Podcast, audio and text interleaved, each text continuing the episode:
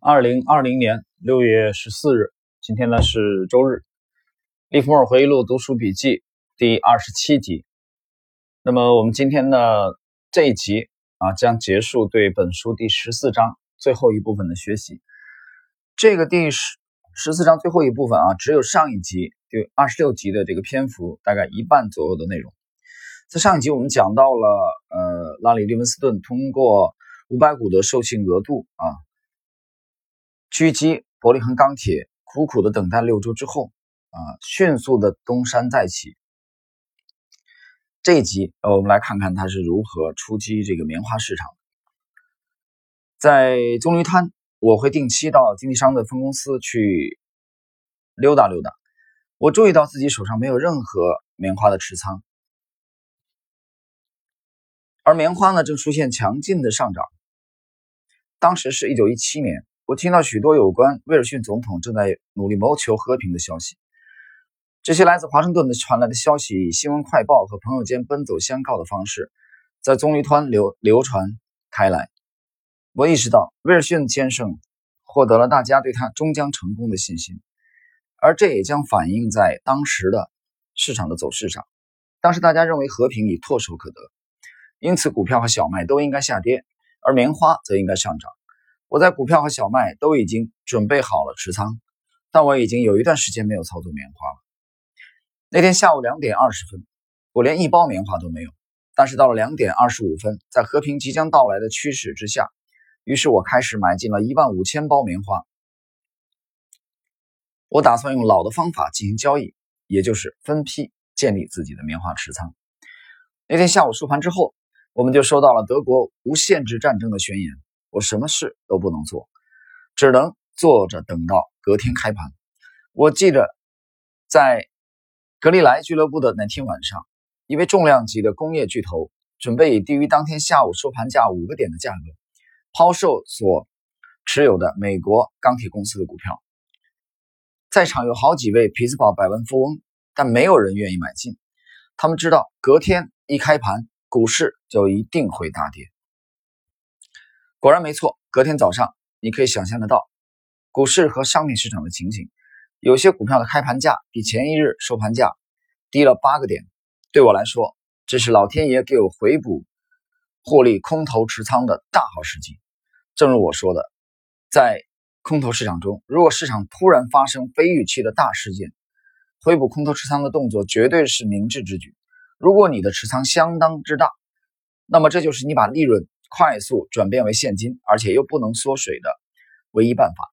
举例来说，我光在美国钢铁就放空了五万股，当然我也放空了其他股票。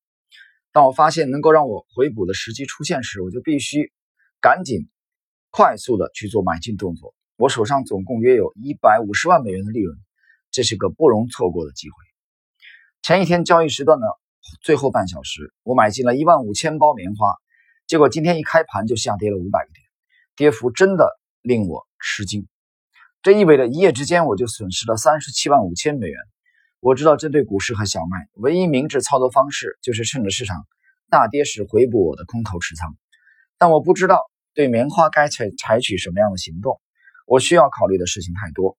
过去我一旦发现自己犯错，就会马上认赔出局，但那天早上我不愿意认赔出局。紧接着我想到。我到南方是来享受钓鱼之乐，而不是为了让自己困在棉花市场的。除了这个原因之外，我在小麦和股票已经赚到庞大的利润，因此我决定把棉花认赔出局。于是我最后的利润就只剩下一百万美元出头，而不是一百五十多万美元。而这只不过是记账的问题而已。就像当你问太多问题的时候，推销员也总是这样对你讲。要是我没有在前一天收盘前买进那些棉花，就不会损失掉那四十万美元。这说明了操作不当会让你在很短的时间内损失一大笔钱。虽然让我受益的大意外事件，与我当初建立股票和小麦部位的考量是完全不同的，然而我的主要部位是绝对正确的。请注意，遵循最小阻力线的操作再次显示了它的价值。尽管市场出现了不可预期的事件，如德国的宣言，但价格还是像我预料那样前进。要是事情完全按照我所预期的那样发展，我那三种持仓就百分之百的正确了。因为随着和平的到来，股票和小麦会下跌，棉花会大涨，这三种持仓都会赚大钱。如果不考虑战争与和平的因素，我在股票和小麦的持仓仍旧是正确的，而这就是意外事件能助我一臂之力的原因。至于棉花交易，我并不是基于市场可能发生的因素操作，也就是说，我把赌注压在威尔逊先生会在和平谈判上获得成功，而德军领导人却是让我在棉花上栽跟头的原因。一九一七年初，当我返回纽约时，我已还清了所有的债务，这些债务总共超过一百万美元。对我来说，能还清债务是一件很快乐的大事。其实早在几个月之前，我就能还清的。但我之所以没那样做，原因只有一个：我的操作既活跃又成功。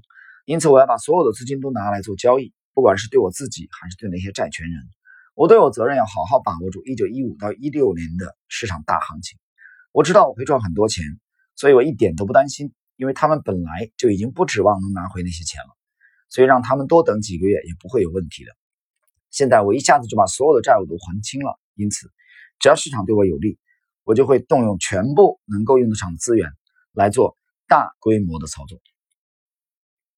这里解释一下啊，利弗摩尔在呃零八年的这个棉花破产啊，然后苦挨了几年，通过一九一五年狙击伯腾钢铁。五百股的授信额度啊，东山再起。一九一六年再度的这个呃锦上添花啊，获取了三百万美元以上的利润。到进入这一集的一九七年啊，他在呃股票和小麦上的呃大获全胜。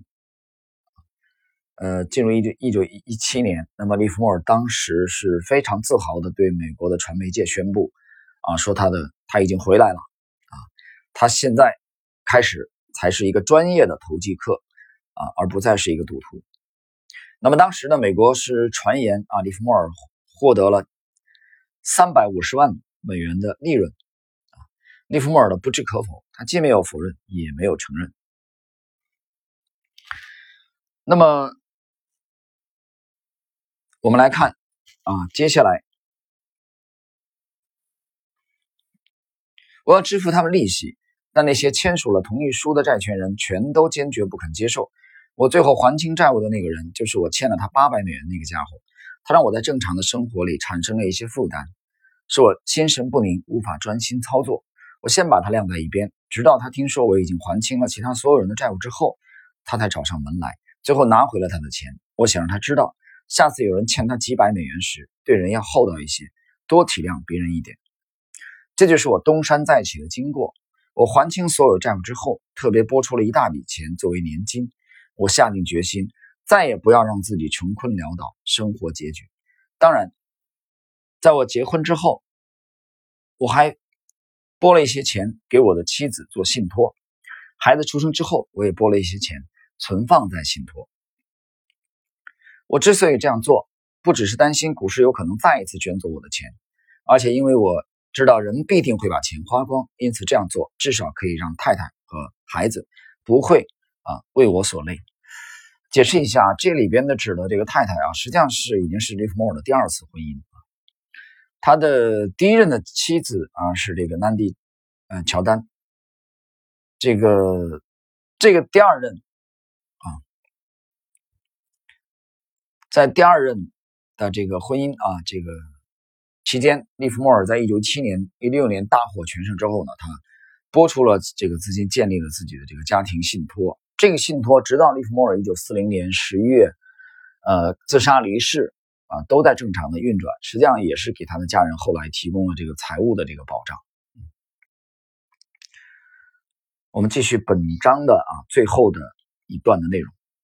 我认识的人里面有好几个人都做了这样的安排，但他们需要。钱用的时候就会哄骗妻子，签字取消信托，然后最后又输光了钱。不过我已经做了妥善的安排，无论是我或那人想做什么，都不能动用一分一毫一毫信托中的钱。这笔钱绝对安全，不会被我啊或妻子挪用。我不会因为市场的需要，或是因为妻子对我的挚爱而动用。事实上，我根本就没有机会去动用。呃，以上呢就是第十四章最后的啊这一小节的内容啊。从这一小节我们能看到，呃，首先呢，利弗莫尔又在啊获取了这个一百万美元以上的利润，同时呢，嗯，他做出了一个重大的决定，这个决定是他之前从来没有做过的，就由于他几度的这种破产啊，在东山再起。这个时候，他的风险意识稍微有有了一些提高，就是他知道给家庭要留够啊，留足这个这个资金，所以通过信托的方式啊，来尽量规避自己的这种大起大落啊，对家庭成员生活的啊这种影响。好了，以上呢就是这个我们今天的这个二十七集的内容啊。那么从下一集开始呢，我们将正式的进入本书的第十五章的学习。